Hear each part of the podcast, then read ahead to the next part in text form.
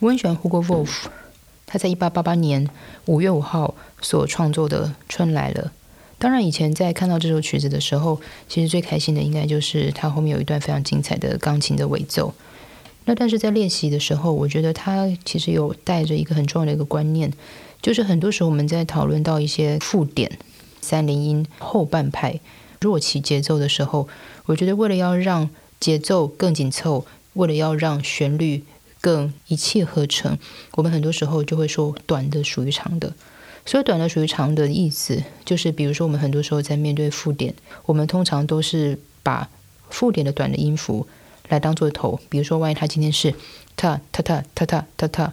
像这样子的一个节奏的时候，我们心里所想的，基本上就是从呃短的到后面去，所以这样子来讲的话，会让整个节奏的感觉更没有一个所谓的停滞性。那在《春来了》这首曲子，它其实是四八拍，就是八分音符为一拍，一小节有四拍，所以它的节奏基本是踏踏踏踏踏踏踏踏踏踏踏踏踏踏踏。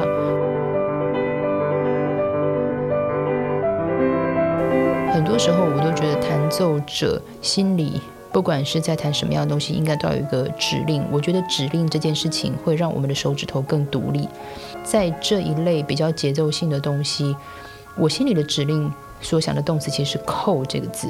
扣这个字，让我们的手指头的角度在弹音程的时候站得特别好。而最重要的是，因为它必须要去维持节奏性跟维持它的速度。如果我们有这个字，那它已经让我们的手指头已经有一个角度又站好的时候，它会让它哒哒哒哒哒哒哒哒哒会更有活力。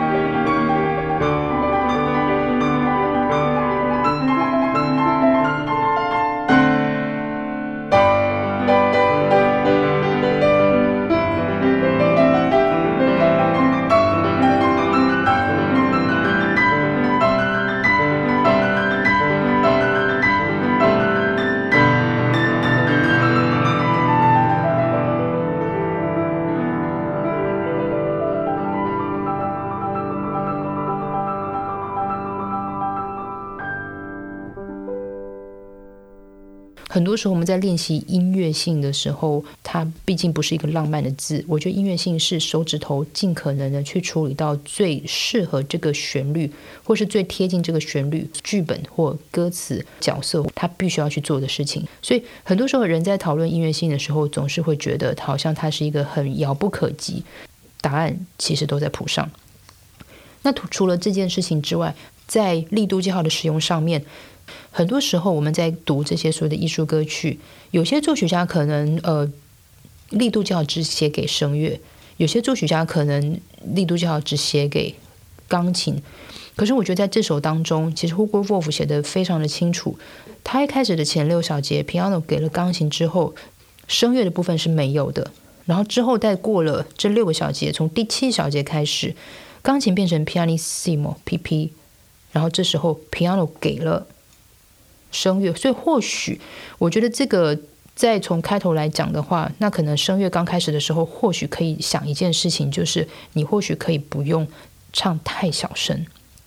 可以先把这个主题先开门见山的先把它带出来，然后之后的借由着从钢琴的部分开始，大家彼此之间有个所谓的层次上面的比对的时候，我们可以再从当中渐渐的去抓到一个对比跟平衡的事情。去做比例上面的对分，所以这时候他就不会所谓的小声到底要到多小声的这样子的一个可能，让这些东西可能变得比较不好做。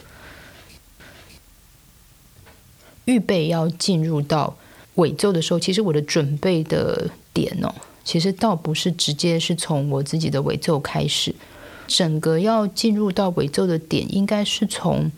歌词当中这边写着听。远方传来轻柔的竖琴声，因为这个地方来讲的话，我们的钢琴的部分又从一个比较大声的部分，马上又 subito 立即性的进入到 pianissimo，然后之后当歌手唱出“听”这个字的时候，它上面也变成是 pianissimo，其实还是比我们多了一层。然后我们的左手其实是跨过。右手的部分然后是在高音部分去做一个分解和弦我觉得做出来的就是所谓的远方传来轻柔的竖琴声。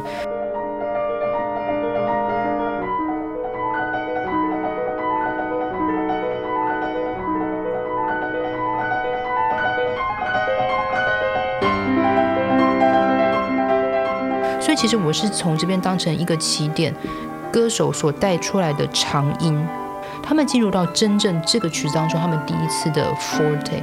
他这边就是写说春天是你啊，这个地方他就一直在重复这个字，重复这一句，重复这一句，然后钢琴的部分也从 forte，这时候我觉得钢琴的主导性这时候就开始渐渐变成 pure forte，然后之后 fortissimo。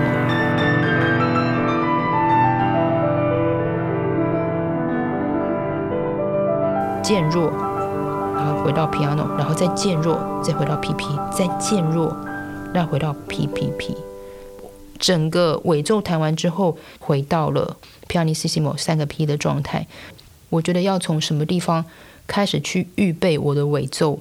为什么我会选择一个也是 P P P 的地方来去作为一个起点？我觉得这也是为了要去呼应它最后整个尾奏，无论不管多么的迸发，它毕竟还是一个春天。